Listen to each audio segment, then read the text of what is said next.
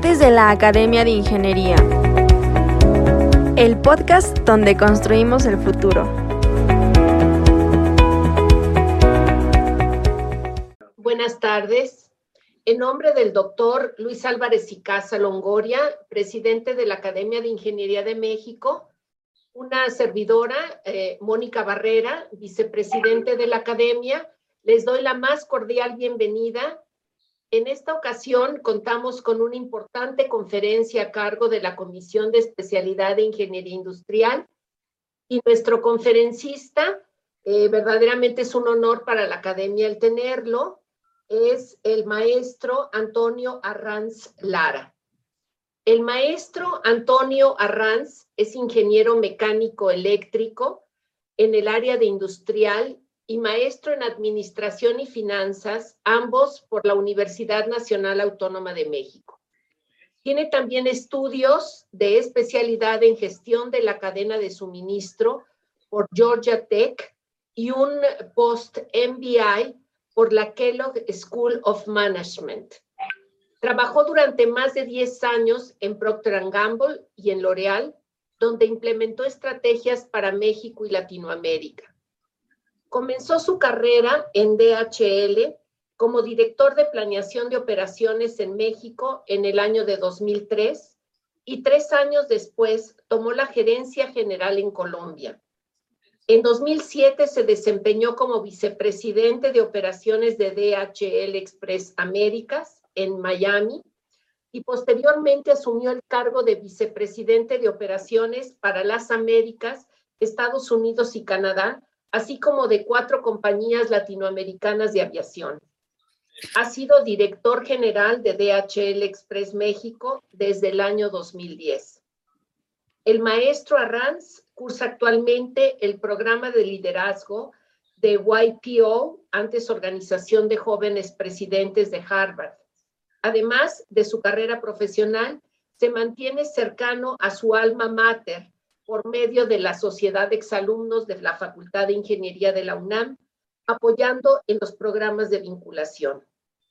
Hoy presentará la conferencia Evolución de la cadena de suministro.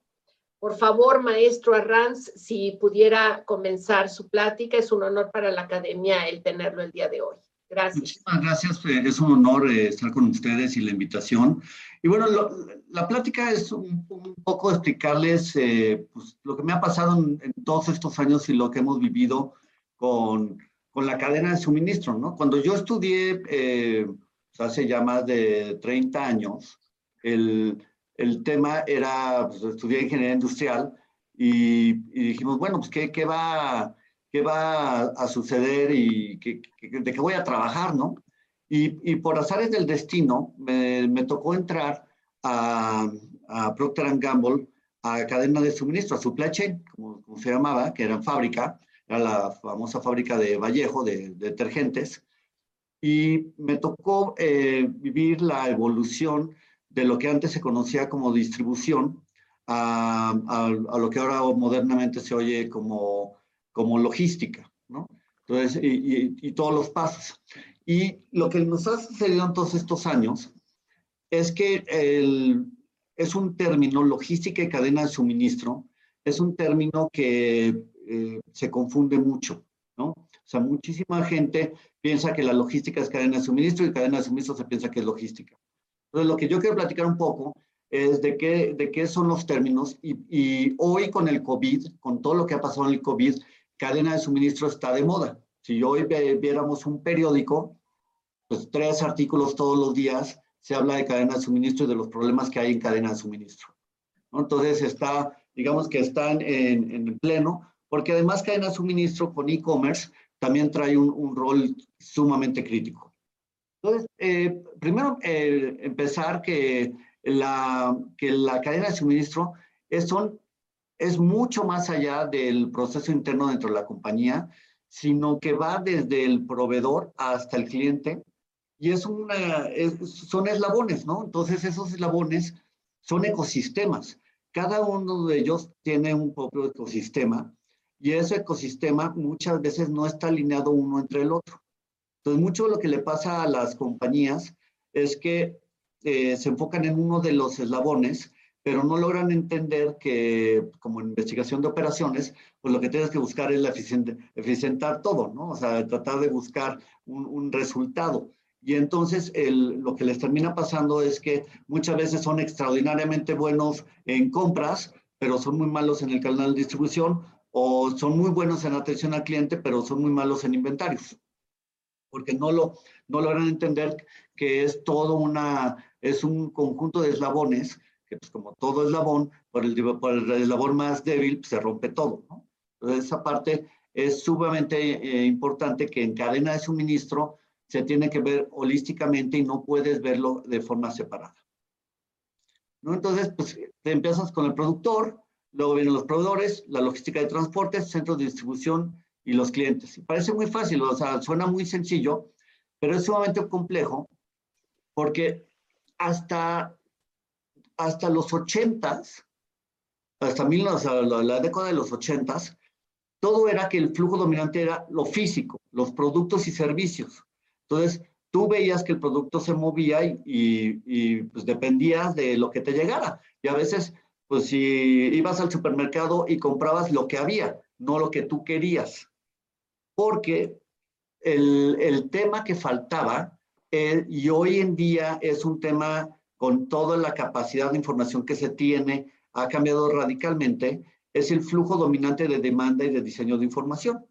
Entonces, lo que llega a pasar con, con el mundo es que tan pronto empieza a desarrollarse la tecnología y el Big Data, tú ya puedes obtener demanda en tiempo real. Y eso hace que se vuelva un ciclo de información en el cual la demanda la conocen los productores y por lo tanto los productores pueden mejorar qué es lo que van a producir, ¿no? Y entonces se cambia. Y esto parece sencillo, pero la computación hizo que esto se transformara radicalmente y hoy por ejemplo, el gran éxito de Amazon es el flujo de demanda y diseño de información que tiene. Claramente tiene un flujo dominante de productos y servicios, pero el e-commerce, donde es su gran fortaleza, es el que puede entender la demanda. Entonces, luego, para diferenciar de qué es la logística, pues simplemente es una parte de la cadena de suministros que logra ayudarte a que físicamente se puedan mover las necesidades del cliente con los recursos que tiene la compañía. ¿no? Entonces, es un eslabón que te permite conectar la producción contra lo que se requiere de demanda. Y luego, obviamente, se tiene que componentes de logística, administración del inventario, producción, transporte y almacenamiento. Y eso es interesante porque cuando yo estudié ingeniería industrial, pues obviamente cada uno de estos temas se, se platicaba en ingeniería industrial. Nada más que lo veíamos como eslabones individuales. A mí todavía me tocó estudiar y todavía hay muchas, eh, mucho de ingeniería industrial que no se habla de cadena de suministro. Y el, si hoy viéramos, eh, mi, hijo, por ejemplo, está, quiere estudiar eh, ingeniería industrial, estamos viendo universidades, y la, el currículum, por ejemplo, más avanzado que hay hoy en ingeniería industrial es Stanford. Stanford ya cambió porque te dice, estudia ingeniería industrial, como, como le llaman el mayor, como el principal, pero luego tienes que hacer el, minor, es cadena de suministro.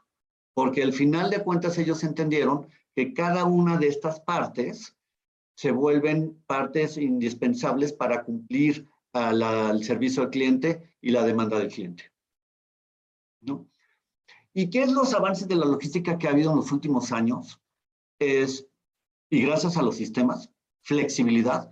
Hoy eh, los sistemas de las compañías que no son flexibles para cumplir las demandas y cambiar las demandas es un, es un tema. Y ahorita platicaremos un poquito más. Por ejemplo, uno de los temas más graves que, que tuvimos con COVID en el mundo, o que se tiene con COVID en el mundo, es que el, se decidió buscar el lugar más barato de producción. Y hoy el lugar más barato de producción es China. Entonces, se decidió hacer, el, obviamente con todos los estudios de dónde se ponen las fábricas, dijeron, nuestro sourcing o nuestro lugar de producción tiene que venir de China. Pero lo que les terminó pasando es que nunca pensaron que iban a tener los problemas que hoy se tienen de, distribución, de poder de tener altas, altos picos de demanda y de distribución, que es lo de flexibilidad, y entonces, al tener una sola fábrica, pues no logran poder reaccionar a la necesidad del mercado. Y ese es el problema que hoy vivimos en el mundo. Entonces, hoy van a ver que hay muchísimas compañías que ya están pensando en, eh, en lo que le llaman es in-source, que es acercarse, o el near source, depende de donde lo veas. Y, y Estados Unidos lo que quiere es mover las plantas de China, no dejarlas, ser, no cerrarlas, simplemente es duplicarlas o triplicarlas. Entonces, hoy vas, hoy vas a ver que Vietnam, por ejemplo, es un lugar en Asia donde realmente se está empezando a, a producir y México tiene una extraordinaria oportunidad de ser la, el otro near source para Estados Unidos. Yo creo que esa es la gran oportunidad que tiene México para los próximos años, en no desaprovechar el entendimiento que hoy las compañías americanas entienden que la flexibilidad en la cadena de suministro ya no solamente puede ser en buscar el lugar más barato, sino poder tener esa capacidad para reaccionar ante temas eh, pues, como los que nos pasaron en el COVID. Porque además el otro tema que, que está llegando, y lo platico en la última, en el último página, es el, el tema tan delicado del cambio climático. Pues el cambio climático también está jugando un rol súper importante en las cadenas de suministro, porque cada vez más el cambio climático va a ocasionar que ciertos lugares de producción y plantas no van a poder producir o distribuir en ciertos periodos de tiempo. Y eso, el, para los que estamos en la ingeniería industrial o la logística o en el cadena de suministro, se vuelve crítico. Respuesta en tiempo real a los cambios del mercado y cercanía con su cliente y sus preferencias. Y obviamente cercanía con clientes y sus preferencias, los grandes ganadores son eh, las compañías de e-commerce, que han entendido que el, que el mundo digital ya está aquí y, y, y está. Y ahorita al final platicaremos un poco de ello, pero esa parte también tiene una, una, una parte padrísima. Eh, el otro, la otra parte que, que, es interesante es que nosotros somos occidentales, ¿no? Entonces pensamos que lo que hace Amazon y que lo que hace eh, eBay eh, es lo mejor que pasa en el mundo. Y lo que les puedo decir es que Amazon está años luz comparado con lo que hace el, la gente en China. En China van mucho más avanzados en el e-commerce que lo que va a Estados Unidos, por ejemplo. Y eso no lo vemos, ¿no? Entonces, son cosas que pues, depende de dónde estás en el, en el mundo, empiezas a verlo. ¿Qué es importante también entender para entender los cambios en la logística? Pues es la primera revolución industrial, la segunda, eh, ¿y qué es importante? O sea, la primera revolución industrial, hasta la, hasta la primera revolución industrial, la logística siempre había existido, ¿no? Siempre había habido guerras. La logística, cuando hay una guerra, es indispensable. Se, pues tienes que mover a los soldados y tienes que darles de comer. Eh, y entonces, la logística existió desde años inmemoriales y la logística ayudó a que el mundo avanzara lo que tenía que avanzar, porque antes de estar en un solo pueblo, si podías mover la comida y podías mover la comunicación al siguiente pueblo, pues tenías más poder, ¿no? Entonces, Claramente la logística siempre estuvo ahí. Un ejemplo claro son los romanos, que hasta el día de hoy, pues el, las carreteras romanas en Europa, pues ahí están, los trazos están. Y ese es un claro ejemplo que permitía conectar a todos los pueblos. La electricidad y obviamente la manufactura en masa cambió radicalmente porque eso permitió eh, cambiar radicalmente de que tú nada más producías para tu pueblo y ahora resulta ser que ahora puedes producir para tu pueblo y el de al lado, y el de al lado, y el de al lado, y el de al lado, ¿no? Y entonces, pues tienes que mover la, tu producción, porque pues, ¿de qué te sirve producir para tres pueblos si nada más hay demanda para un pueblo? Entonces, eso cambia radicalmente, y aquí los ingleses son los meros, meros picudos, ¿no? Porque estos cuates entendieron el tema, lo entendieron con el, siendo Estados Unidos y con las Indias, en, en, ¿no? Con la con la Compañía de las Indias, ¿no? Que, que, que hicieron, o sea, avanzaron dramáticamente con el ferrocarril, avanzaron dramáticamente, y el ferrocarril fue un cambio radical para poder avanzar en la logística. Luego, la, la, mediados del siglo XX, eh, obviamente vino la Primera Guerra y la Segunda Guerra Mundial, y ahí también hubo avances eh, súper fuertes, porque uno de los cambios más radicales que hubo es que el barco antes era granel. los barcos se cargaban a granel y cuando se crea, parece una tontería, pero es un cambio como la rueda. Cuando se crea el container, el container marítimo, hay un cambio radical en la forma en la cual se hace el comercio a nivel mundial. Y son de esos cambios que, mucha gente no se da cuenta. Es un cuate, un cuate le hizo un container, le pegó, cambió un barco y la, hizo en grande. La hizo en grande porque todo el mundo seguimos al, tema de los containers. Luego, obviamente, las telecomunicaciones con la computadora empezó a avanzar radicalmente. Y la cuarta revolución industrial es la parte de la automatización de la manufactura, pero la en combinación de los robots con el ser humano. Esa es una parte importante. Entonces, ¿qué pasa con la cuarta revolución industrial? Tiene un tema importantísimo para todos los ingenieros, que es el Internet de las Cosas. El Internet de las Cosas lo que te permite es conectar lo mecánico con lo humano con el sistema. ¿Vale? Esas tres cosas que se combinan son es un potencial gigantesco. Y ese es un, es un cambio digital, eso es lo que llaman el cambio digital. Porque ahora, por ejemplo, tú no podrías, te les voy a dar un ejemplo. Yo en una noche, yo en el centro de distribución de DHL, hay días que muevo 200 mil paquetes en seis horas. Se cruzan 200 mil paquetes que yo tengo que entregar al día siguiente. Yo no lo podría hacer si el mecanizado que tenemos no fuera inteligente y tuviera un lector óptico que lee un código de barras y que ese código de barras trae información y que permite saber a dónde voy. Entonces, pasamos de cosas mecánico a electromecánicas a digitales. Y eso una de las carreras más importantes que va a tener futuro es mecatrónica.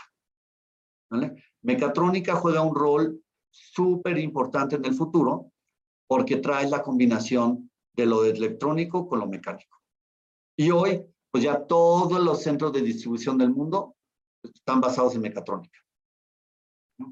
Los avanzados, ¿no? O sea, los que ya tienes que mover mucho. Entonces, el Internet de las cosas es un cambio radical eh, que ahí está. Y obviamente, pues, ¿qué, qué viene? Obviamente viene la robótica, como les venía platicando ahorita, los sensores, o sea, los sensores cada vez van a jugar un rol más, más importante. yo no sé si saben, pero ya un coche normalito tiene 120 sensores. Así, basiquito, ¿eh? No te estoy hablando un Audi. Un coche chafita trae 120 sensores que hacen diferentes cosas. Entonces, sensores se vuelven, y también por eso es un problema de ahorita que no hay vehículos, porque faltan la parte de, chips y de, información. Y luego, obviamente, la, la parte de, producción de sistemas, que, que, trae sistemas de producción eh, con muchas cosas ya muy, muy automatizadas, pero muy flexibles. Y la última parte, que es lo que yo les decía, es el Big Data y la parte de información. Yo no sé si saben, pero por ejemplo, en la UNAM, la carrera de, el otro día me decían, la carrera de Big Data, hay una carrera de, no sé cómo le llaman en, México, pero la carrera que es de Big Data, es, de procesamiento de Big Data, solamente hay 30 alumnos. ¿vale? Cuando en Estados Unidos y en China y en India hay miles de alumnos. Y hoy, por ejemplo, un egresado de Big Data en Silicon Valley le pagan 350 mil dólares de salida acabando la carrera. Porque ese es el, digamos que son los gurús, gurús, gurús, gurús de entender cómo se conecta todo. Entonces, lo que les platicaba un poco, cómo va evolucionando la logística, se mecaniza el transporte, se empiezan a hacer la automatización de los sistemas de, de handling. Es chistoso, ¿eh? porque yo cuando estudié la carrera, yo me quedé en logística 1 y logística 2. O sea, en el 1992 lo que enseñaban en la UNAM era logística 1, logística 2. Este, y logística 3, pues las computadoras, pues era, pues, si querías hacer algo en la computadora, pues tenías que ir a la computadora central. Entonces, pues ahí eso ha cambiado radicalmente la forma de hacer ingeniería. Y obviamente, pues ya todos, eh, o sea, por ejemplo, todos mis empleados tienen computadora. No hay ni un solo empleado que yo tenga que no tenga computadora. Y todos son a través de sistemas Warehouse Management System, Transportation Management System.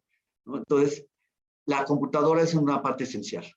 Y obviamente la logística 4 es el uso del Internet y la Internet de las cosas, ¿no? como le llaman en español. Entonces, ¿qué es logística 4? Eh, si me podemos ver el video, porfa, si me ayudan, para entender hacia dónde vamos. Si quieren, dejo de compartir. ¿Sí pueden pasar el video? Sí, en un momento.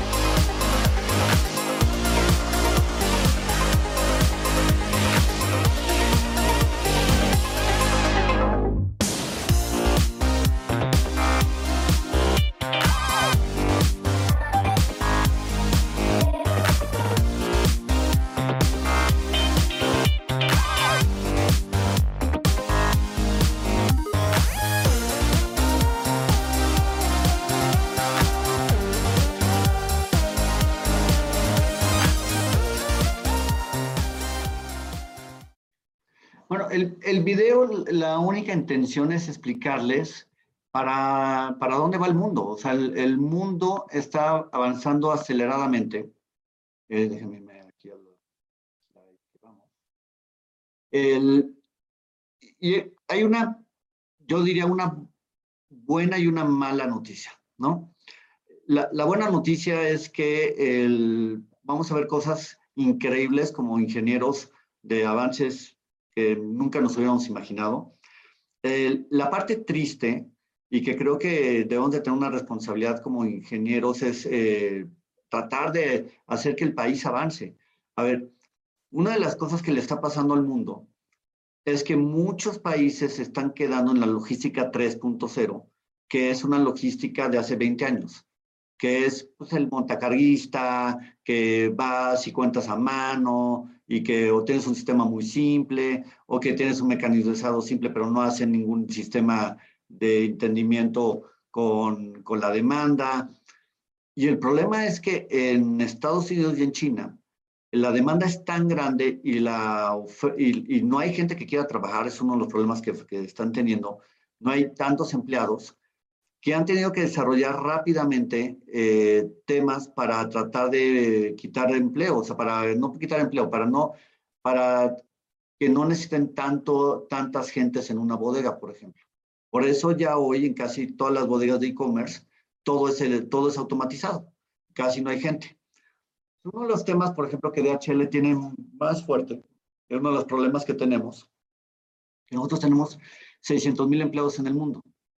Y la pregunta es, ¿cómo vamos a entrenar a esos 600 mil empleados para usar las nuevas tecnologías las nuevas tecnologías, y eso creo que también es importante, a veces se piensa que vamos a estar todos llenos de robots y, no es así. O sea, los robots van a ser, la primera fase de los robots por los próximos 15 años, van a ser robots colaborativos, como los que vieron, en el cual va la persona haciendo el picking, pero el robot va atrás, el carrito va atrás siguiendo a la persona.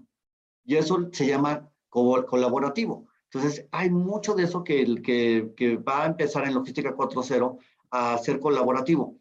Pero entonces los, eh, la forma en la cual la gente está acostumbrada y entrenada, la tenemos que cambiar. Y eso es un tema delicado porque pues obviamente hay, hay un tema de educación, un tema de educación que va a haber países muy avanzados y países no tan avanzados. Y entonces de repente tomas un avión y puedes encontrarte en cosas extremadamente avanzadas y de repente regresas y ves cosas que dices, bueno, no puede ser que sea de hace 30 años. Por ejemplo, el, el dron, ¿no? El parcel copter. El parcel copter es, parece todavía como de ensueño, pero ustedes lo vieron, vieron cómo fue el primero. El primero es un dron bill y corriente que casi casi hoy lo puedes comprar en la calle. Cuando se hizo, costó cientos de miles de dólares. Pero hoy ya lo puedes comprar en la farmacia, si quieres, te lo venden en CVS en Estados Unidos. El, pero hoy ya, por ejemplo, lo ven allá arriba, ya es mucho más avanzado, ya tiene mucho más autonomía. Y lo que es interesante, como pueden ver, es que el dron interactúa con algo abajo, que es un centro de paquetes automatizado. Es un Dropbox, como le llamamos, en el cual no hay un ser humano. Tú llegas, pones un código que te llega a tu celular, apretas el código y te, te lo recibe.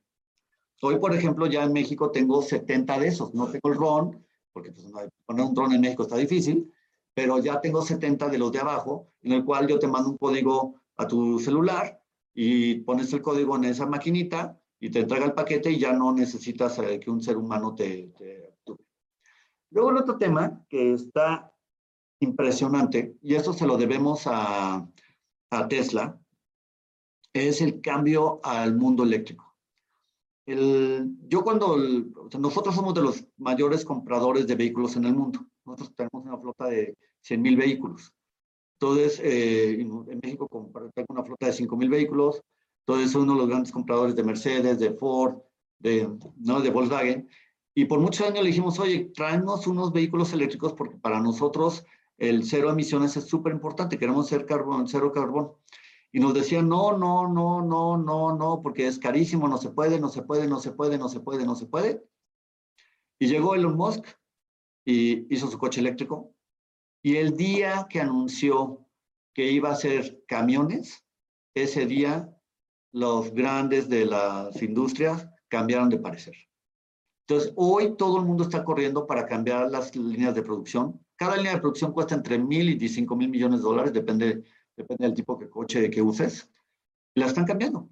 Y las líneas de producción a coche eléctrico, todas van a cambiar para el 2023. Y también las ciudades ya cambiaron. Las ciudades ya, eh, Londres, París, muchas ya traen la idea de que para el 2035 ya no va a haber coches de combustión. Y esto también trae un rol súper importante, porque hoy México somos uno de los grandes productores de vehículos en el mundo, pero de combustión.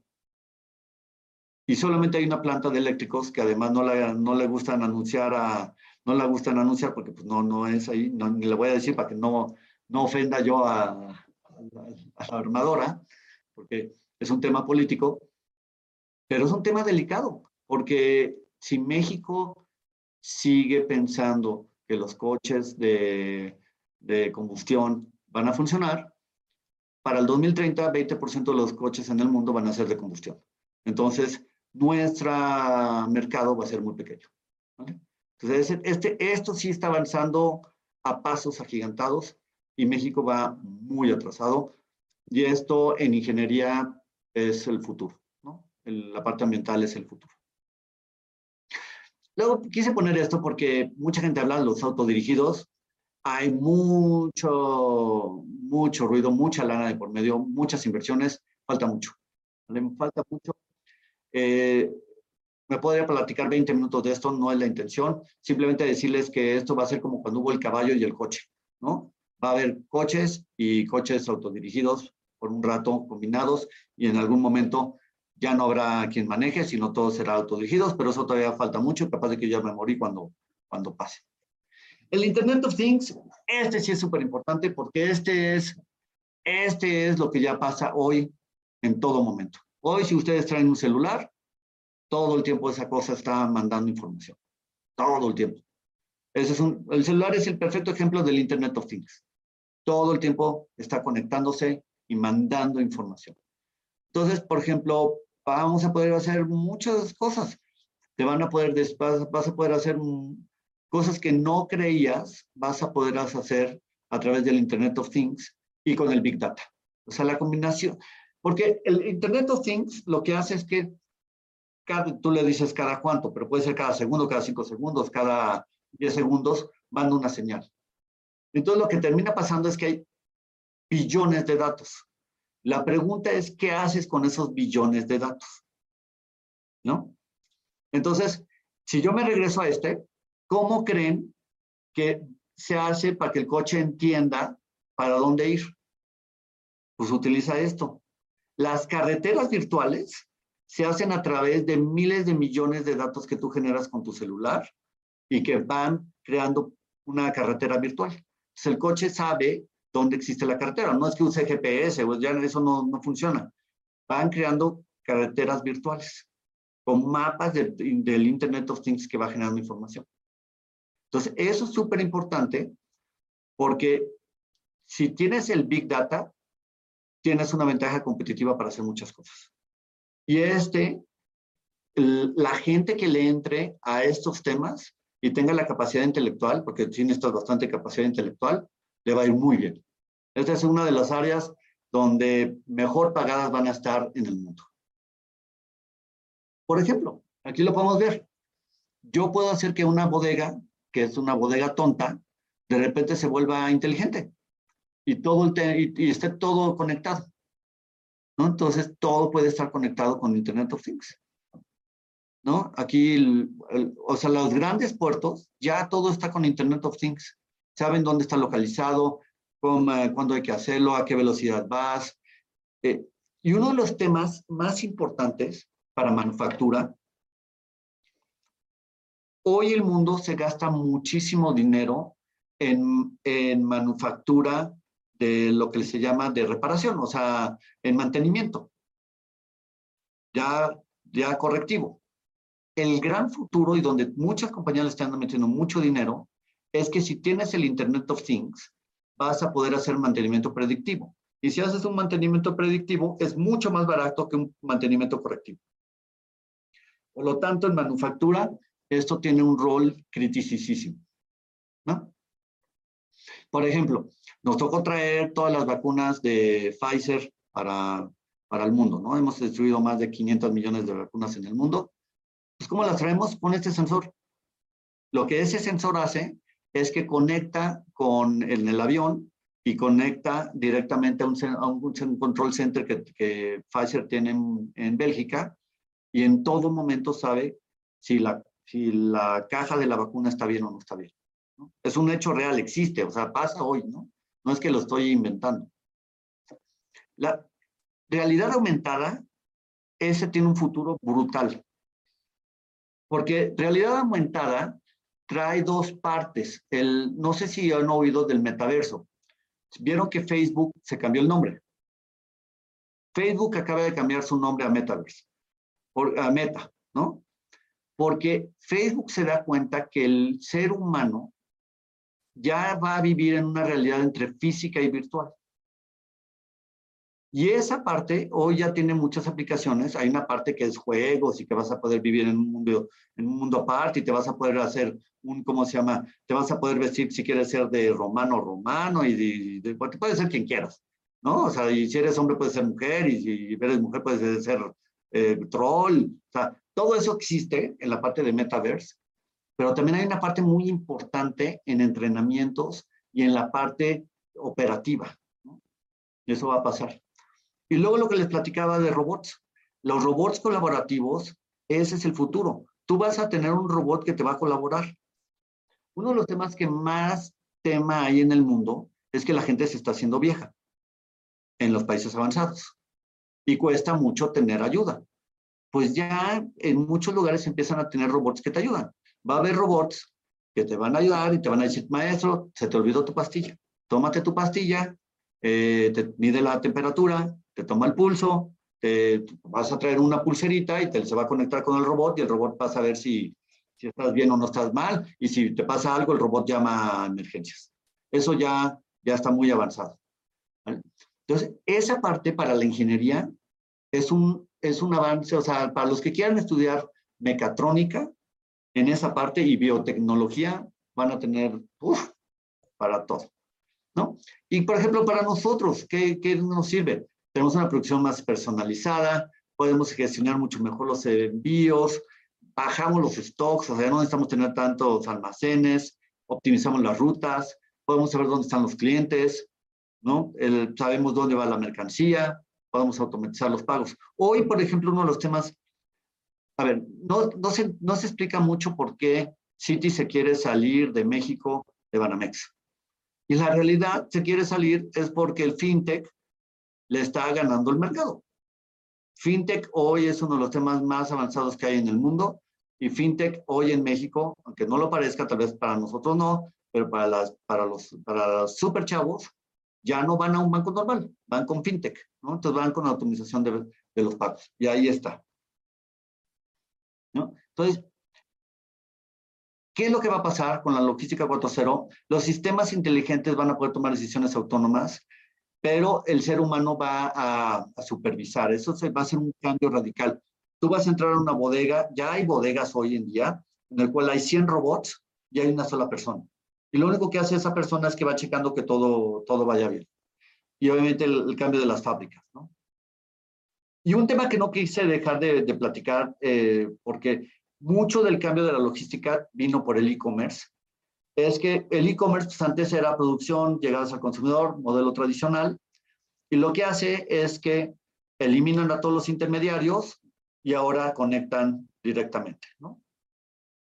Entonces, tienes el consumidor, tiene que haber un marketplace o un web shop donde, donde se compran las cosas, Luego tiene que ver un Order Management System, un sistema donde pones las órdenes, luego las tienes que llenar, que es un almacén, y luego las tienes que entregar. Es el proceso de e-commerce. Pero vamos a ver uno por uno. Entonces, la página de donde compras, hoy ya hay todo un mundo distinto, donde ya antes se pensaba que Amazon iba a, a ser el ultra ganador, pero yo hoy, por ejemplo, Shopify para todas las compañías pequeñas está siendo una gran oportunidad Magento, BigCommerce, o sea, ya hoy existe un, un ambiente en el, en, en el mundo donde el mundo digital que los jóvenes y la gente tiene se conecta con la demanda de e-commerce. Y luego, obviamente, necesitas las tiendas online y luego necesitas las órdenes de compra, checarlas contra el inventario. Y ahí es donde se pone bien interesante porque antes tú podías eh, fallar en el inventario y decir, ay, bueno, pongo la orden, pero ay, no tengo, ¿qué crees? Luego lo voy a llenar.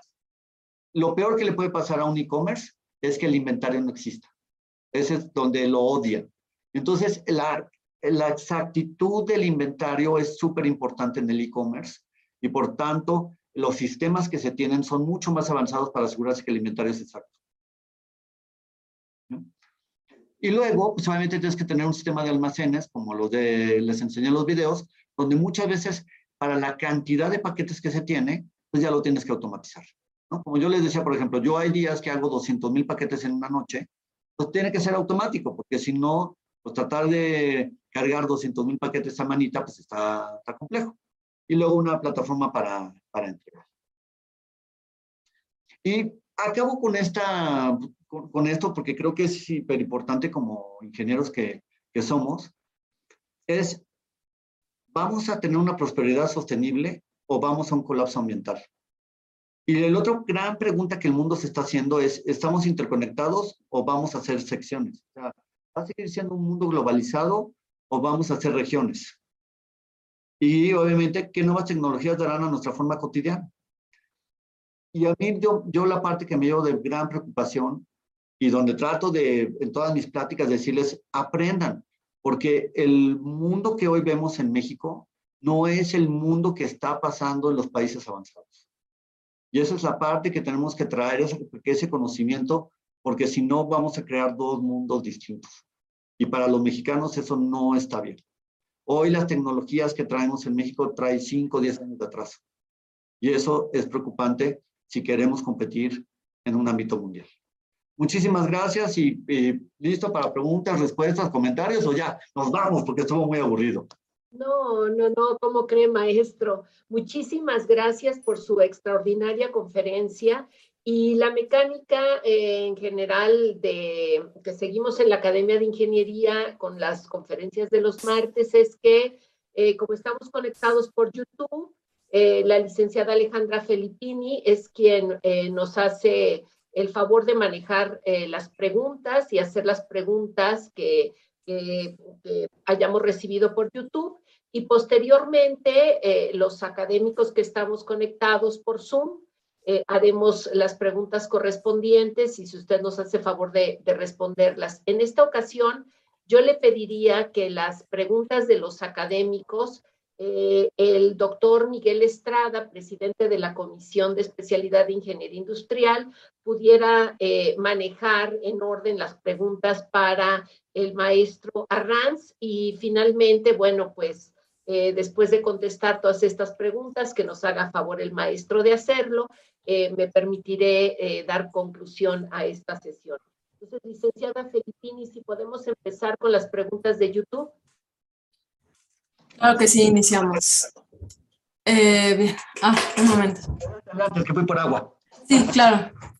Bien, eh, la logística de grandes empresas como, como DHL y Amazon representa un riesgo de cierre para vendedores minoristas.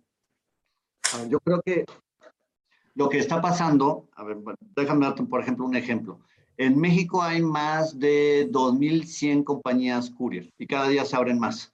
Lo que te termina pasando es que esto se hace tan grande que tienes a alguien que digamos que es como la mm, grandotote, pero alrededor hay muchas compañías que cubren nichos que tú no puedes cubrir, ¿no? Por ejemplo, te voy a decir, si tú quieres mandar un paquete eh, de Guadalajara a Tepic, pues muy probablemente te va a salir mucho mejor con una compañía local que solamente se dedica a hacer eso, a tratar de entrar a, una, a, una, una compañía tan grande como, como es DHL. ¿no? O sea, el chiste es entender dónde están los nichos de oportunidad para cada una de las compañías. El tema que, que, que, que yo creo que es, es, duro es que muchas de esas compañías, por ejemplo, que están alrededor de Amazon, dependen de la tecnología que Amazon les da. ¿vale?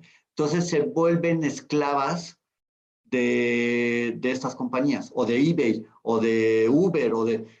de te dependes de la plataforma. El, el mundo, yo creo que eso, eso, es para otra, esa es otra gran plática que, que, se hace. El mundo está cambiando a plataformas, ¿vale? O sea, el, el mundo, eh, las plataformas de Netflix, Disney, eh, de user, de pay per use, ¿no? O sea, nada más usas por lo que consumes. Y entonces lo que hace es que esas grandes plataformas controlan el ecosistema porque con el sistema que tienen lo controlan. más que las eliminen, yo la preocupación que tengo es que se vuelvan esclavas de ella. Déjenme, yo siempre doy un ejemplo muy claro. Es como en los ochentas, con, con los pequeños transportistas en México, que se volvían dependientes de Walmart. Walmart, Walmart es el Amazon de hace 30 años. O sea, en el cual era, si entrabas con Walmart, sabías que te esclavizabas con Walmart. Entonces, es un poco el, el mismo por el tema. Es que las grandes compañías, si entras con ellas y tú solamente no logras crear tu propio nicho, te vas a volver esclavo de estas compañías.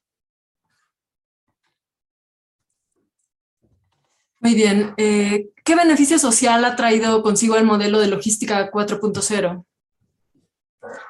A ver, yo creo que esa es una gran discusión que se tiene en el mundo si, la, si el capitalismo ha creado, ha, ha, creado riqueza o no ha creado riqueza, ¿no? O sea, el, Logística 4.0 te permitió conectar al mundo en muchísimas cosas. O sea, en África, tal vez hace 50 años, nunca hubieras podido llevar una vacuna. Y hoy África tiene vacunas. Y hoy el mundo en general tiene vacunas. El, entonces, el, te voy a dejar un ejemplo simplemente en México. Cuando yo empecé en, en DHL, eh, México nosotros entregábamos en unas 2.000 poblaciones, más o menos, ¿no? 2.000 poblaciones. Eso significa, y México tiene como 12.000 poblaciones o más. Eso significa que las otras poblaciones dependían de que alguien fuera con el carrito con el, o con una vez a la semana a la otra ciudad a, a traerles. Hoy entregamos en más de 8.000. Eso significa que la logística te ha permitido democratizar la, la, las mercancías. O sea, lo que te permite es que más gente pueda tener acceso a productos. ¿no? Hoy, por ejemplo, tú puedes comprar una, una, cosa de China y te llega a México. Hace 30 años nunca hubieras imaginado que podías comprar algo en China y traértelo a México en dos días. Entonces, democratizas el acceso a muchas a, a cosas, ¿no? Bien, muy bien, gracias. La siguiente pregunta es, eh, ¿la logística actual ya puede llegar a cualquier parte del mundo o aún existen zonas marginadas para estos servicios? Por ejemplo, a los polos del planeta, ¿pueden llegar las empresas de logística? A ver, hay... Lo, lo, todo, todo necesitas tener una demanda, ¿no? O sea, llegar, o sea, podemos llegar, o sea, pues pones un barco que, que rompe hielos y llegas. El chiste es que haya demanda, ¿no? O sea, el, donde hay demanda llegamos. Si no hay demanda, no, no, no, no se llega. O sea, hoy, hoy un tema físico para llegar ya no hay. Vamos a... Bien tenemos en todos los países del mundo, el tema es, vamos a las poblaciones donde hay consumo. Uh -huh. Gracias. Bien, eh, ¿cree que el incremento en la confianza de los consumidores para adquirir productos es la mayor ganancia de la evolución de la cadena de suministro? A ver, yo creo que es eso y que tienes mucho más variedad, ¿vale? Cuando, cuando a nosotros nos tocó de chavitos, pues solamente había una pasta dental y si te compré afuera del metro si la conseguías. Hoy ve, ve a la, al rack y vas a conseguir 20 marcas.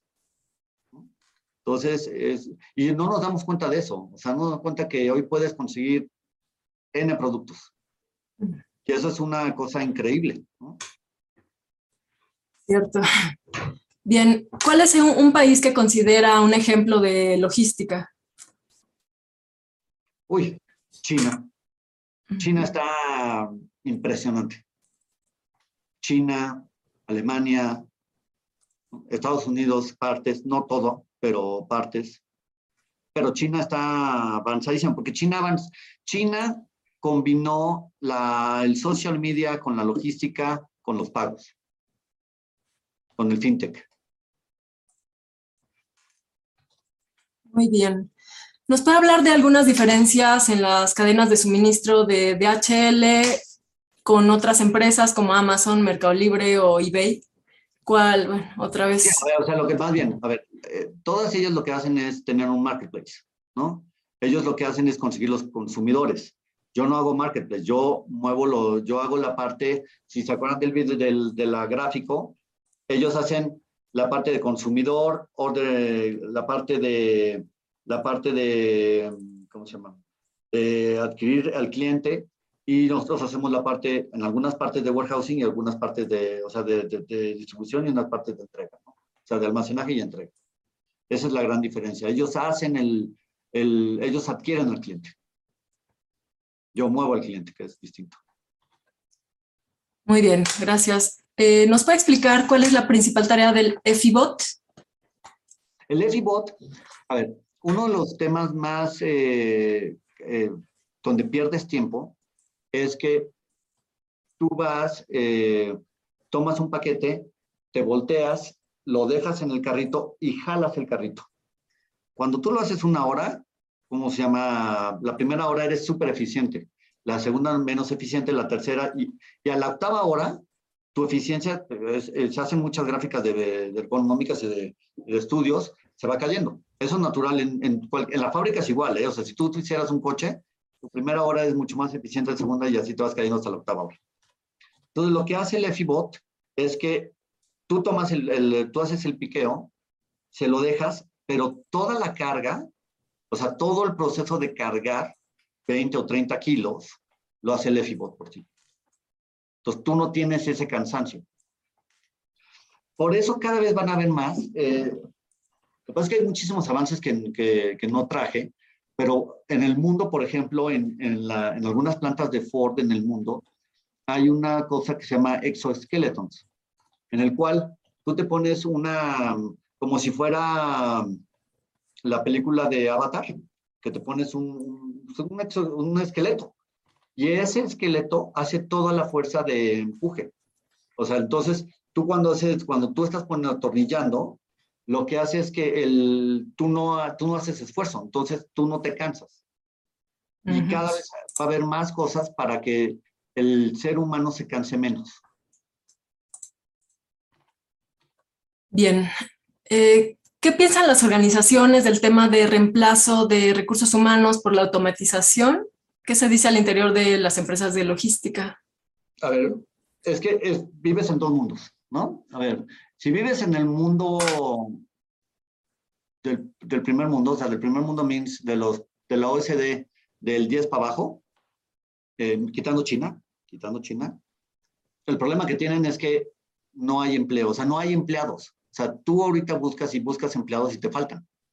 No hay gente que quiera estar en un almacén, no es el, o sea, el, falta. O sea, el, entonces, lo que tú o es muy caro. O sea, hoy, por ejemplo, en algunos almacenes en Estados Unidos se paga 20 dólares la hora.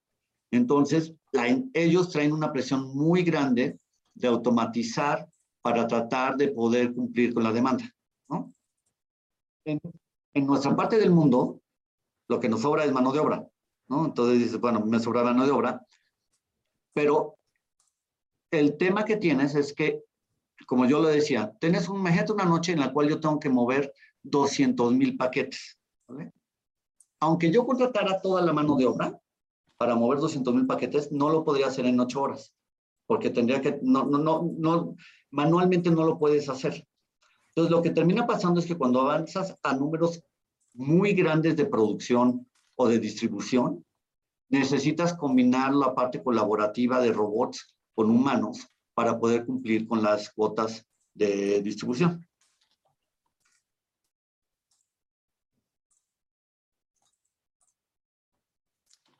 En, eh, ¿Qué políticas en los países son las más importantes para un buen desempeño de las cadenas de suministro? Es que no es por los países, es por cada, por cada industria. O sea, cada industria va teniendo diferentes cadenas de suministro y diferentes necesidades. Entonces, la industria te va creando diferentes cadenas. No es el país quien lo define, sino la industria. Bien. Eh, la logística, ¿cómo mitiga, bueno, esta industria, cómo mitiga sus impactos al medio ambiente?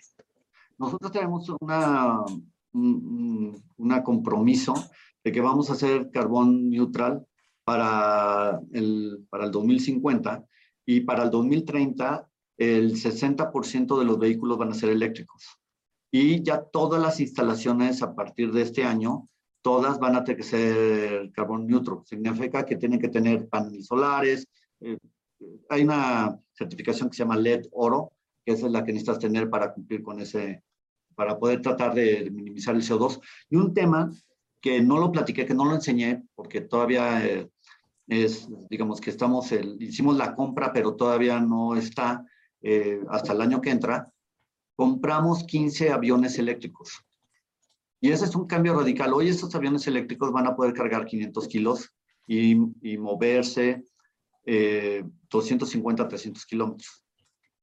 Esto es como los hermanos Wright, ¿vale? O sea, en 30 años, tú no vas a subirte un avión como el que conoces hoy. Los aviones van a ser eléctricos. Uno de los grandes contaminadores del mundo son los aviones. Entonces, ese sí es un cambio radical que vamos a tener. Y vas a empezar a ver aviones eléctricos como el que compramos, que tienen una carga muy chiquita y una distancia muy chiquita, pero la tecnología va a ir avanzando y de repente ya vas a ver aviones que van a llevarte a Europa en, eléctricamente. Y ese sí es un cambio radical. Muchas gracias. Eh, otra pregunta es, ¿qué posición tomaron las empresas como DHL ante procesos restrictivos como aranceles y otras cuotas durante la administración de Estados Unidos? Ah, nosotros, a ver, desde que se creó DHL en 1969, hemos peleado con todos los países para, para ese tema. Hacemos muchísimo lobbying para ese tema y hemos creado muchas leyes en el mundo para liberar eso. Somos de los, de los lobistas más importantes en el mundo para para un libre comercio. Bien. La siguiente pregunta es, en los siguientes años, la mecanización del transporte con drones y los vehículos aéreos no tripulados será clave para la logística? Ese es un tema muy complicado, ¿vale? O sea, una cosa es Hollywood y otra cosa es el Hollywood lo que te enseña muchas veces es lo que tú vas a ver en 50, 100 años, ¿no? Los drones en específico, por ejemplo, lo que les enseñamos es una, el, son zonas, digamos, controladas porque es una, es de un punto A a un punto B que vas haciendo constantemente. El problema que tienen los drones, el, tienen varias cosas. La primera es el, el, la carga, el payload. El, en Estados Unidos, a partir de, cientos, de ciertos kilos, los drones son militares porque tú puedes poner una bomba en cualquier lado, ¿vale? Entonces, los drones hasta cierta cantidad de kilos pueden llevar y después de ciertos kilos, solamente los militares pueden tener.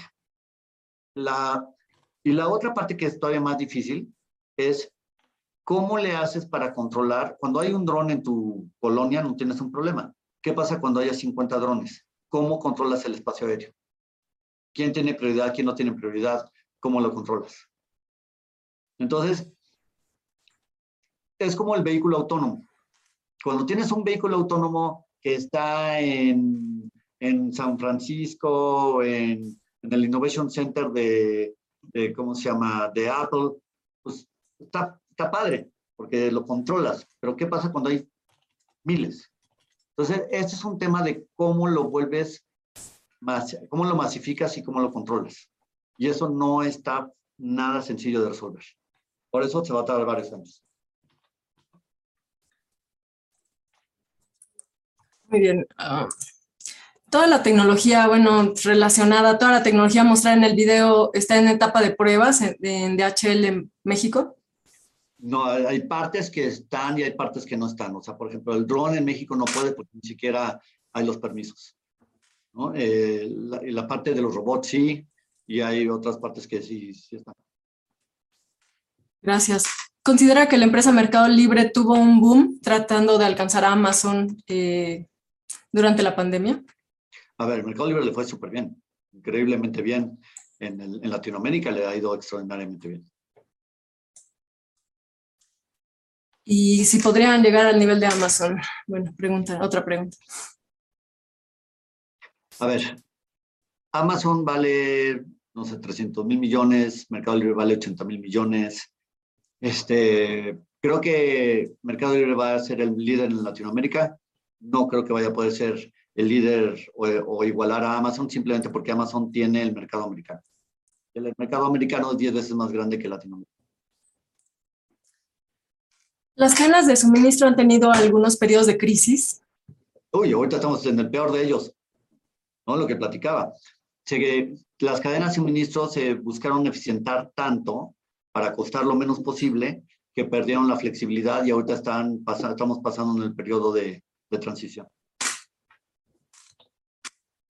Bien, eh, creo que por último, ¿qué opina del modelo de logística de la empresa china denominada Shane? Bueno, Shane es uno de mis clientes y está impresionante. O sea, al, en tres días aquí tienes tu, tu ropa, ¿no? Está, está fregón. Espero que tenga mucho éxito para que no sigamos teniendo éxito. Bueno, una última pregunta es cómo se logra tener envíos en menos de 24 horas. Eh, ¿Cuál ha sido el factor clave en esto?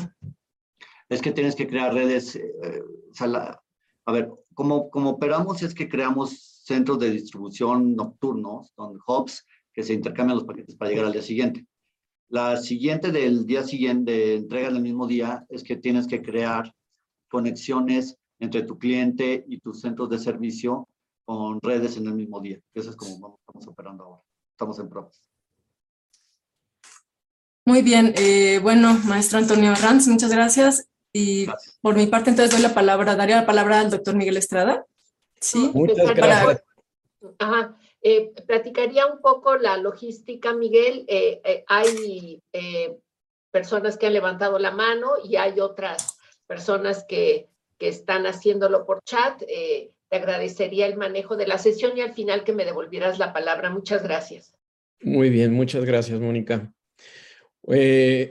Antonio, no sé si nos pudieses eh, platicar un poco de las inversiones que entiendo son importantes en México, ¿no? O sea, mientras que la industria en, estos años de pandemia ha ido para abajo, este, entiendo que ustedes están haciendo una inversión a varios años y, y cuantiosa. ¿no? Hace dos años fuimos con el presidente, exactamente el día 5 de marzo, 4 de marzo era mi cumpleaños, 4 de marzo de 2019 y le comprometimos 300 millones de dólares eh, para cinco años y en menos de dos años y medio ya nos gastamos 200, 210 millones de dólares. Entonces, eh, claramente vamos a sobrepasar el número fuertemente y, estamos súper comprometidos en, en, México y haciendo inversiones muy, muy, muy grandes. obviamente no las puedo decir porque traemos negociaciones con el gobierno y con y obviamente cada, cada negocio tiene, cada proyecto lo prueba Alemania y una vez se hace público, pero, pero seguimos invirtiendo a un ritmo de 100 millones plus cada año, ¿no? Muy, bien. El, la eh, doctora Angélica Lozano nos comenta, DHL está haciendo algo para reducir el impacto en los recorridos de los vehículos que transportan los productos del e-commerce. Sí, o sea, la, cuando, yo estudié ingeniería industrial, una, de las materias era eh, investigación de operaciones o optimización, como le queramos llamar, y, era tratar de minimizar las rutas, ¿no? Si se acuerdan todos los que estudiamos, era minimizar la ruta. Y, pues, y era, ¿cómo se llama? Pues a patita, ¿no? Y era usar un sistema y todo. Hoy la, los escáneres, o sea, ya los sistemas que traemos, ya hacen optimización de ruta y eso lo que hace es que tratar de minimizar la distancia de, entrega. Entonces tomas todas las rutas, corre los algoritmos y en tiempo real van optimizando la ruta. Muy bien. El otro Gerardo Ferrando nos, eh, pregunta, ¿no? Que, o nos pide que si pudieras describir un poco las diferencias dentro de las cadenas de suministro de empresas globales, regionales, locales, de plataforma como Amazon y Mercado Libre. Sí, uh, yo creo que todas han ido avanzando, ¿no? Entonces, la, como, como empezaron todas, es tercerizando su, a ver, primero, todas tienen un marketplace, o sea, todas empezaron con teniendo un marketplace, primero ellos tratando de vender su producto. Hay dos tipos de, es que un poco complejo, me estoy tratando de, ser mucho más claro. Tú hay dos formas de, de hacer. En el, hay un, tú puedes entrar a un marketplace y tú encontrar productos de gente que quiere vender producto y se lo da a Amazon a guardar, por ejemplo, y también productos que Amazon como, como, como marca propia, ¿no? Ese es un modelo. El otro modelo es como el de Mercado Libre, en el cual yo tengo un productor y yo tengo un cliente y yo intermedio, yo hago la intermediación en la cual yo los conecto. Y yo, Mercado Libre, hago la entrega o eh, alguien a, a, nombre de Mercado Libre hace la entrega, como por ejemplo DHL, pero ellos se aseguran que el pago esté bien y si el productor no se lo entregó al cliente, Mercado Libre es el responsable por el producto. ¿no? Le, le, vuelve a pagar al cliente lo que el productor no le llevó. ¿Qué es lo que está pasando? Es que ahora Amazon quiere meterse en Mercado Libre y Mercado Libre se quiere meter en Amazon. ¿No? O sea, el mercado se vuelve más grande, entonces dice, oye, yo Amazon soy muy bueno haciendo fulfillment, o sea, almacenaje, pues ahora también voy a hacer lo que hace Mercado Libre. Y Mercado Libre dice, oye, yo soy muy bueno conectando cliente A y cliente, productor A y cliente B, ahora yo voy a hacer almacenaje tal como lo hace Amazon. Entonces, lo que vas a cada vez ver más es que se están eh, complementando, están compitiendo en todos los segmentos. Entonces, cada vez más para ganar el, el éxito de lo, para que el cliente o el productor se quede con ellos, están pasando dos cosas súper importantes ellos están empezando a hacer su propia logística para tener el control completo de la cadena. Y segundo, el tema de pagos. Porque hoy Amazon y Mercado Libre y todas estas compañías, si ven los estados de resultados en, son públicos, no ganan dinero por la parte de e-commerce. Amazon, donde, donde es millonaria, es en la parte de los servidores, en la nube. ¿Vale? Pero donde se han dado cuenta que hay mucho dinero es en la parte de financiamiento a los vendedores. Y ahí, ahí están compitiendo fuertemente. No sé si me expliqué. Es un poco complejo, pero son dos modelos distintos que se están, que, que, que, cada quien tenía y ahora se están compitiendo en el mismo, pero, ¿cómo se llama? Pero cada vez más van a ver que ellos quieren hacer su propia logística. Ok. ¿Querías comentar algo, Gerardo? Perdón. No, nada, felicitar a Antonio, ¿eh? excelente tu, tu plática, es un mundo fascinante que va desde la producción hasta el cliente final. Eh, y qué orgullo que un egresado de la UNAM esté al frente de este emporio en México. Felicidades. Muchas gracias, Carlos. Muy bien. Eh, la doctora Lozano eh, tiene una pregunta que quería formular ella misma. Sí, es que eh, no la escribí tan bien. Eh, no tengo cámara, disculpen. Bueno, eh, sucede que con el, la entrada del e-commerce, pues todo ha cambiado en la parte de la distribución urbana. Entonces ya no llega a las tiendas donde van los clientes, sino llega directamente a, los, a las casas de los clientes. Y eso hace que, aunque se optimicen las rutas, hacían recorridos más, más, recorridos, más largos. Eso se está viendo a nivel internacional. Entonces hay medidas que se están haciendo a nivel mundial, como por ejemplo, bueno, no, no a nivel mundial, en muchas partes, como mencionaba, no en por todas, como eh, especie de casilleros en lugares públicos u otras medidas para no tener que llevar eh, la mercancía a los clientes eh, a sus casas, porque eso hace que haya más recorridos y se generen más emisiones contaminantes. Entonces, ¿qué nos puede decir que esté haciendo este DHL ahora en México, por ejemplo?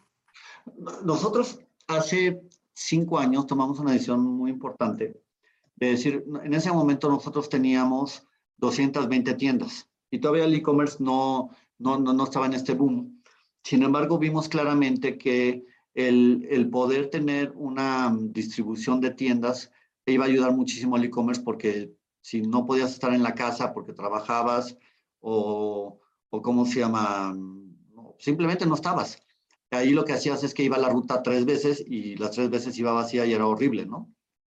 Entonces, pasamos y hemos hecho una inversión multimillonaria y hemos pasado de 220 tiendas a tener 725 tiendas, en las cuales muchos de los e-commerce, hoy cuando hay un e-commerce te llega un mensaje de DHL, un SMS, y te dice que si quieres, eh, tú tienes una opción de poderte entregar en casa o poderlo entregar en una tienda, ¿vale?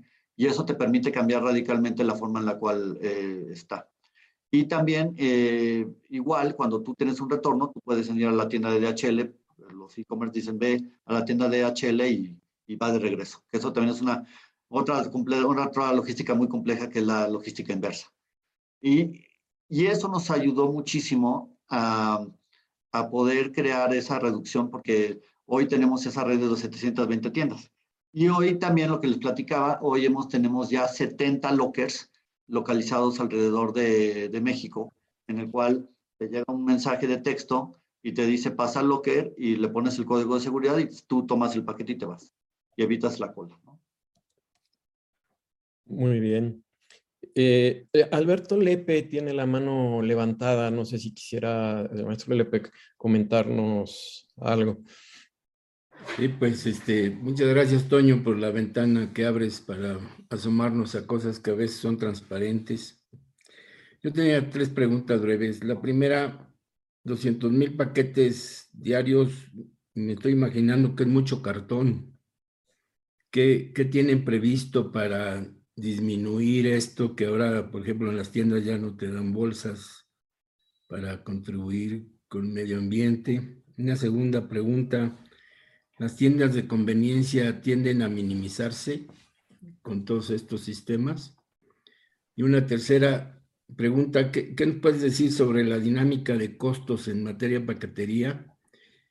Ya que, por ejemplo, ya por 1955, cuando Malcolm introdujo los contenedores a los que te referías, costaba como 450 dólares el transporte por el Atlántico de una tonelada y luego bajó como a 50. Aquí estos métodos de transportación están incrementando el costo. Claro, tienes que tomar en cuenta también factores como de tiempo y oportunidad. Pero ¿cómo, cómo está esa dinámica de costos? La, la primera de, la, los paquetes, a ver, ese es un tema, yo creo que todas las compañías, porque al final de cuentas yo, yo no les doy los empaques, los empaques los pone cada compañía. Pero claramente ahí te ves eh, que hay una gran oportunidad, ¿no? O sea, yo sí creo que hay compañías que no, no les interesa nada el, el, la ecología y mandan o sea, mandan un cajonón para tres cositas, ¿no? O sea, yo creo que puede haber mucho más eh, eficiencia. Un tema que nos ha pasado en México es que en Pacotecnia, que es una, pues es, un, es una carrera, en Pacotecnia es gente que se dedica a eso, no hay en México. En Pacotecnia, si tú buscas eh, expertos en empacotecnia que ayuden a compañías a, reducir el, su uso de paquetes eh, materiales, no hay, ¿no? Muy poquitos. Eh, comparado con lo que puede pasar en Europa, ¿no? Entonces, esa claramente te da la, la, idea de que México está muy atrasado en ese tema. Muy. O sea, es de lo que menos nos preocupa. Eh, y tristemente, pero esa es la realidad, ¿no? Tristemente, ese es un, un, tema que de lo que las compañías hoy menos se preocupan es si están contaminando con, con paquetes. Entonces, esa es una, esa es una materia que se debe, clarísimo. ¿no? ¿Y qué creo? Eh, y que es triste, pero es la realidad. Lo que va a pasar es que Europa va a ir muy avanzado, Estados Unidos normalmente lo sigue como 10, 15 años después, y pues ya como por ahí del 2050, pues nos van a presionar a que no, nos movamos, ¿no? Esa es la tristeza. Y eso es lo que les digo que a mí me preocupa mucho de, de vivir en, en, la, en el segundo mundo, ¿no? El primer mundo va muy avanzado en muchas cosas y nosotros no estamos ahí, no estamos pensando en, eso, por ejemplo, en este tipo de problemáticas. Entonces, es tema horrible, pero sí está ahí. Luego, eh, y no hay solución a corto plazo. ¿eh? En México no hay solución. Este, por ejemplo, en, en, Europa ya se empieza a usar mucho lo que se llama el, el empaque de doble o triple uso, ¿no? que eso es muy común. Y tú lo ves, que tiene su, su triangulito y tiene de dos o de tres usos, ¿no? Y, y aquí ni se piensa en eso. El, luego la, el, la otra era de, me preguntaba de los precios, ¿no? Los precios, a ver, este, este, este modelo lo, creo que le atinaste muy bien. Tiene dos variables muy importantes. El tiempo. A ver, yo para entregar en 24 horas en México, yo te tengo que subir un paquete a un avión. O sea, yo, si tú me das hoy un paquete en tu casa y lo quieres en Tijuana mañana, yo lo tomo, sale una camioneta del centro de distribución, del centro de distribución lo llevo a Querétaro y de ahí tomo un avión a, Tijuana. Y eso cuesta una lana. Entonces, mientras más rápido es, más caro es. Y luego, la otra variable es que a más paquetes, ¿cómo se llama? Yo puedo bajar el costo de producción. Bien sencillo. Si yo voy a tu casa por un paquete, yo te tengo que cargar el costo fijo de una camioneta más el, el más el, el, courier, más su escáner, ta, ta, ta. ¿Qué pasa si a tu casa yo voy y te recojo 30 paquetes? Entonces es un costo, simplemente se aloca, se, es una aloca, se, se pone el costo entre 30 paquetes. Entonces, mientras más paquetes me das, más barato es. es. Este es por volumen. Esas son las dos grandes variables, tiempo, volumen. Y la segunda pregunta se me fue, perdón. De las tiendas de conveniencia. Ah, las tiendas de conveniencia. A ver, todo el mundo pensaba que con los Oxos las tiendas de conveniencia se iban a morir, ¿no? Y no. Fíjate, hoy, por ejemplo, Mercado Libre utiliza un chorro de tiendas de conveniencia para dejar paquetes ahí. Por ejemplo. Yo creo que la tienda de conveniencia lo que tiene que seguir haciendo, lo que yo les decía es, los sistemas son tan grandes, por ejemplo, los, el, el modelo Oxo es tan grande pero no puede abarcar todo. Entonces, lo importante es cómo la tienda de conveniencia se adapta como satélite, que es lo que platicaba de los modelos de las compañías de logística. No todas tienen que ser de HL, puede ser chiquita y tener un buen nicho, igual las tiendas de conveniencia. Hay gente que no se ha podido avanzar y se muere, y hay otras que poco a poco tienen un poco más de tecnología y han ido avanzando. Gracias. Nada. Muy bien. Eh, Leopoldo está con la mano levantada. Leopoldo, si nos pudieras comentar. Este, estás con... Es... Sí, brevemente. Fe, primero, felicidades. Me uno a las felicitaciones por la presentación. Es muy ilustrativa, muy enriquecedora. Desde hace algunos años, tanto en Estados Unidos, Canadá y también México, se tomó la decisión de impulsar, realizar un mapeo de las industrias que se han venido a llamar industrias 4.0 para impulsar la cuarta revolución industrial. En la parte mexicana, esta tarea la tomó el INADEM, que desgraciadamente es una de las organizaciones que han desaparecido, ¿no? Este, pero afortunadamente hace tan solo dos, tres meses el proyecto fue rescatado a través de un convenio entre la Fundación México Estados Unidos para la Ciencia y, la, y CONCAMIN. Y, el proyecto está reactivándose eh, con, con mucha energía eh, y eh, en cambio en Estados Unidos y en Canadá el proyecto ha, ha, seguido adelante y aparentemente ha dado muy buenos resultados para impulsar estos, eh, esta cuarta revolución industrial. La pregunta es, ¿qué, qué DHL, bueno, sobre todo después de escuchar esta conferencia, a mí me queda claro que es un punto nodal de muchas de estos clústeres de industria 4.0, ¿qué tanto en su conocimiento, qué tanto ha participado de HL en estos proyectos de iClusters en Canadá, en Estados Unidos, y si, lo, y si tuvieron también alguna participación en México con el INADEM en años anteriores?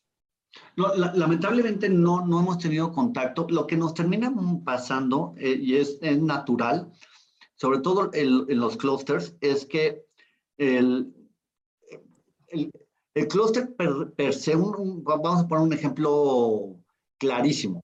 El clúster aeronáutico de Querétaro, vamos a hablar de eso, que, que ese sí es industria 4.0 clarísima, ¿no? El, se vuelve como un ecosistema, porque lo que termina pasando es, eh, llegó una compañía, luego nos pusimos nosotros, luego entonces empiezas a ver que hay aduana, que empieza a ver la parte de facilitación del gobierno, luego empieza a haber universidad, porque uno de los problemas más graves que tienen todas estas compañías, como lo hemos platicado, es que tengan la mano de obra calificada, ¿no? Entonces, lo que nosotros nos ha tocado ver aquí en Chihuahua, en Tijuana y en Monterrey, es que más que el gobierno empuje, es el gobierno estatal, más que el federal, es el estatal el que logra destrabar el tema y logra crear un ecosistema de, de, soporte. Obviamente el gobierno federal ayuda por la parte de aduanas, ¿no? Que, que, todas estas conectan con Estados Unidos y Canadá, pero se vuelve un ecosistema gracias a que el Estado lo empujó, más que la federación, tristemente, ¿eh? pero no yo no he visto un programa federal en el cual haya, haya funcionado, no tengo conocimiento. Ok. Pero bueno. sí estatal que ha funcionado derivado de eso, pues eh, yo tendría mucho interés en que FUMEC tuviera una breve conversación eh, con ustedes, con para ver claro, qué más sí. podemos hacer juntos. Yo lo buscaría. Gracias. Claro, sí, gracias. Gracias, Pablo. Muchas gracias, Pordo. Este, Guillermo Aguirre, el doctor Guillermo Aguirre nos eh, pregunta, eh, recibir paquetes desde Estados Unidos ha sido tradicionalmente muy caro. Recientemente los envíos desde Europa gestionados por DHL resultan hasta tres veces más económicos que si se hubieran enviado desde Estados Unidos. ¿Hay alguna explicación para esto? No debería de ser. Yo, mi tarifario dice que Europa es más caro que Estados Unidos. Me sorprende. Lo que puede pasar, eso sí puede pasar, es la ley aduanera mexicana te dice que hay una cosa que se llama de minimis, donde no pagas impuestos, y luego hay la parte de, de, donde ya pagas impuestos. Una vez que pasas esa, esa, esa parte de 126 dólares, los impuestos en México dependen del, depende de qué sector esté, puede ser muy caros. Entonces, ahí lo que puede estar pasando es que no están logrando entrar en de minimis, entran en la parte que hay que pagar parcialmente impuestos y se vuelve carísimo. Muy bien. ¿Querías comentar algo, Guillermo? Eh...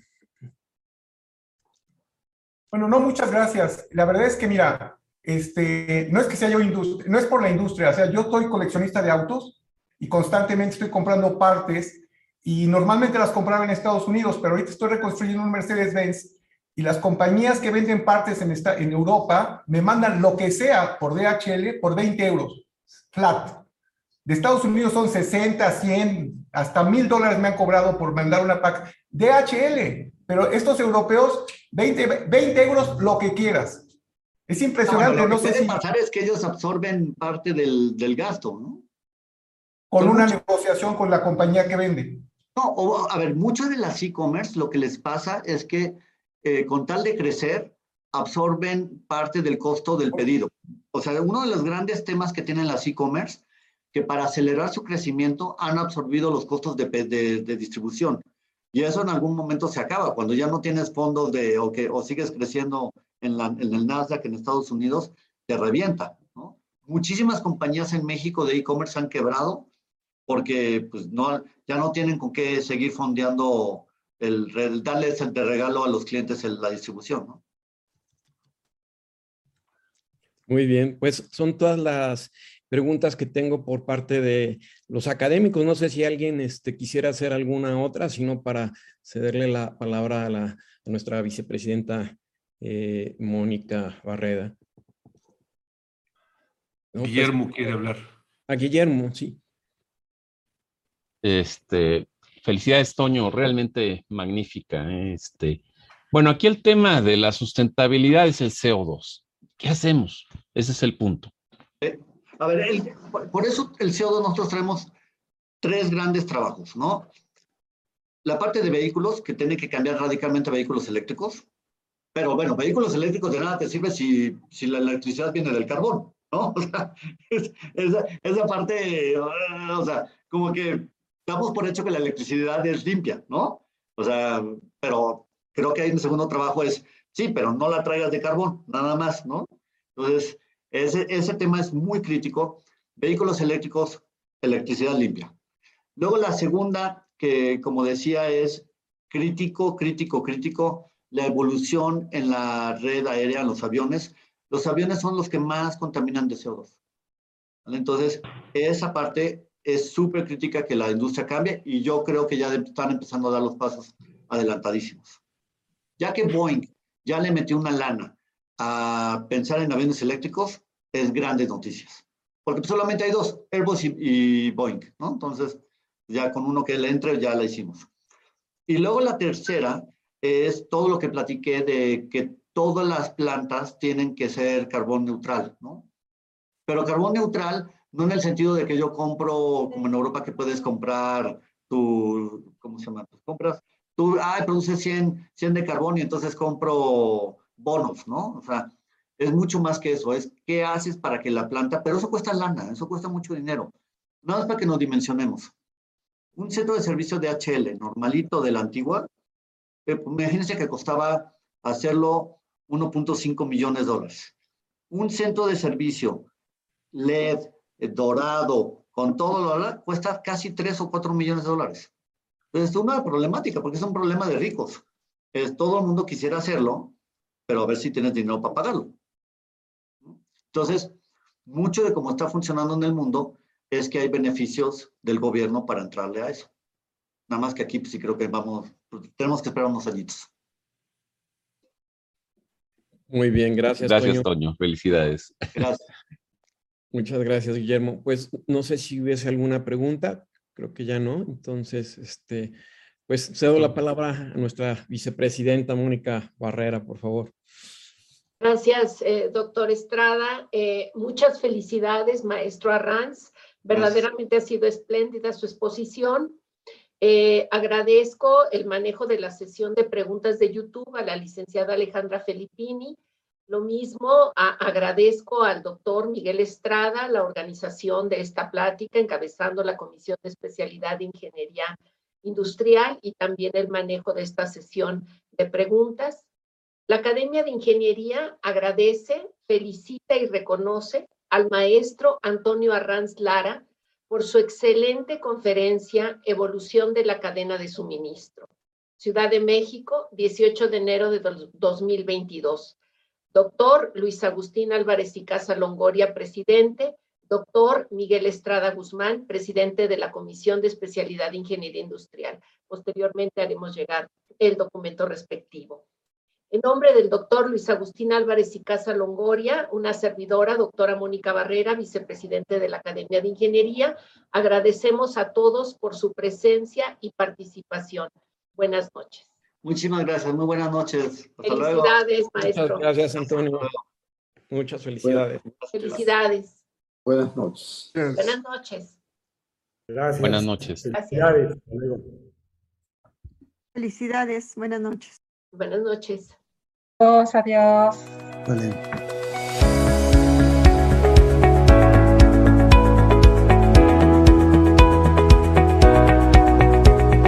Puedes encontrar los martes de la Academia de Ingeniería, en YouTube, Facebook, en nuestra página ai.org.mx